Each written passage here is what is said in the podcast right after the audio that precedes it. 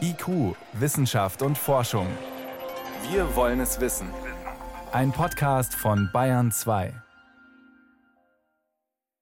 An einem Sonntag im Januar kam ein 35-jähriger Mann mit Erkältung und leichtem Fieber in eine US-amerikanische Klinik. Im Wartezimmer setzte er sich eine Maske auf. Er war in Wuhan im Urlaub gewesen und hatte deshalb Angst, er könnte sich mit dem neuen Coronavirus angesteckt haben, sagt Scott Lindquist, Mediziner im Gesundheitsministerium des Staates Washington. Als wir am Montag sein Untersuchungsergebnis hatten, wirkte er nicht sehr krank. Er war der erste Fall in den Vereinigten Staaten mit Corona. Also entschieden wir, ihn zur Beobachtung im Krankenhaus zu lassen. Dann bekam er eine Lungenentzündung. Das war am fünften Tag seines Krankenhausaufenthalts. Am sechsten Tag musste man ihn mit einer Lungenmaschine beatmen, weil sein Zustand schlechter wurde. Der Patient war einverstanden, sich auf ein Experiment einzulassen.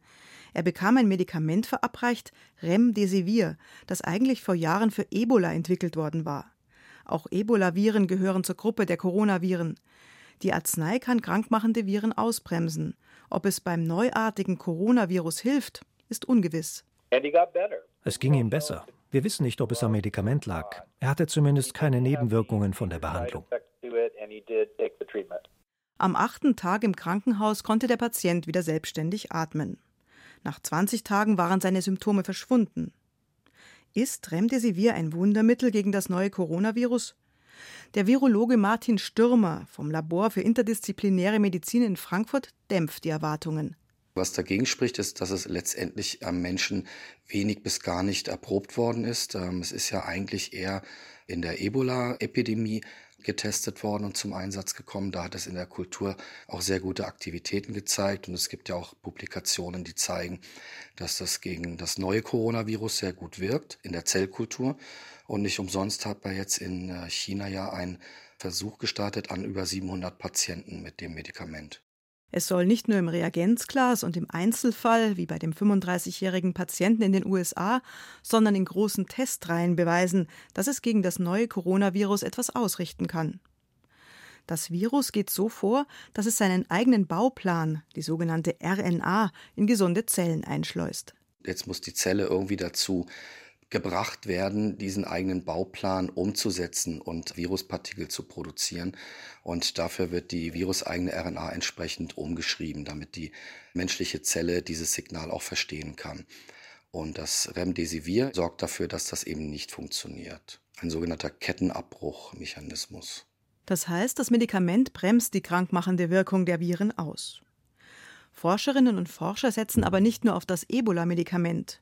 Sie testen zurzeit auch Mittel, die gegen SARS oder MERS entwickelt wurden. Denn auch diese Atemwegserkrankungen gehen auf unterschiedliche Coronaviren zurück. Ein weiterer Hoffnungsträger sind antivirale Wirkstoffe, die normalerweise HIV-Patienten bekommen. Anfang Februar ging der Fall einer erkrankten Chinesin durch die Medien, die in Thailand Grippe- und HIV-Medikamente bekam. 48 Stunden nach Beginn der Behandlung mit diesem Medikamentencocktail war das Coronavirus bei ihr nicht mehr nachweisbar. An wissenschaftlich fundierten Beweisen für die Wirksamkeit arbeiten derzeit Forscher aus Lübeck zusammen mit chinesischen Einrichtungen. Es kann natürlich sein, dass vieles an Forschung jetzt sozusagen in den Wind geschossen wird, weil die Epidemie stehen bleibt und nicht weitergeht. Aber da gibt es ja unterschiedliche Modelle und unterschiedliche Meinungen, die da ein bisschen auseinandergehen, ob wir im Sommer damit noch was zu tun haben oder nicht. Epidemien wie SARS, MERS, Ebola und vermutlich auch das neuartige Coronavirus verlaufen in Wellen. Es könnte also sein, dass alle momentanen Bemühungen ins Leere laufen, weil es hoffentlich bald keine schwer erkrankten Patienten mehr gibt. Also niemanden, an dem sich mögliche Wirkstoffe testen und ans neuartige Virus anpassen lassen. Ähnlich könnte es auch bei der Impfstoffentwicklung laufen. Das Virus hat sich verändert, als es vom Tier auf den Menschen überging und es wird vermutlich wieder einen Wandel durchlaufen. Dann helfen weder ein eigens entwickelter Impfstoff noch die angepassten Medikamente.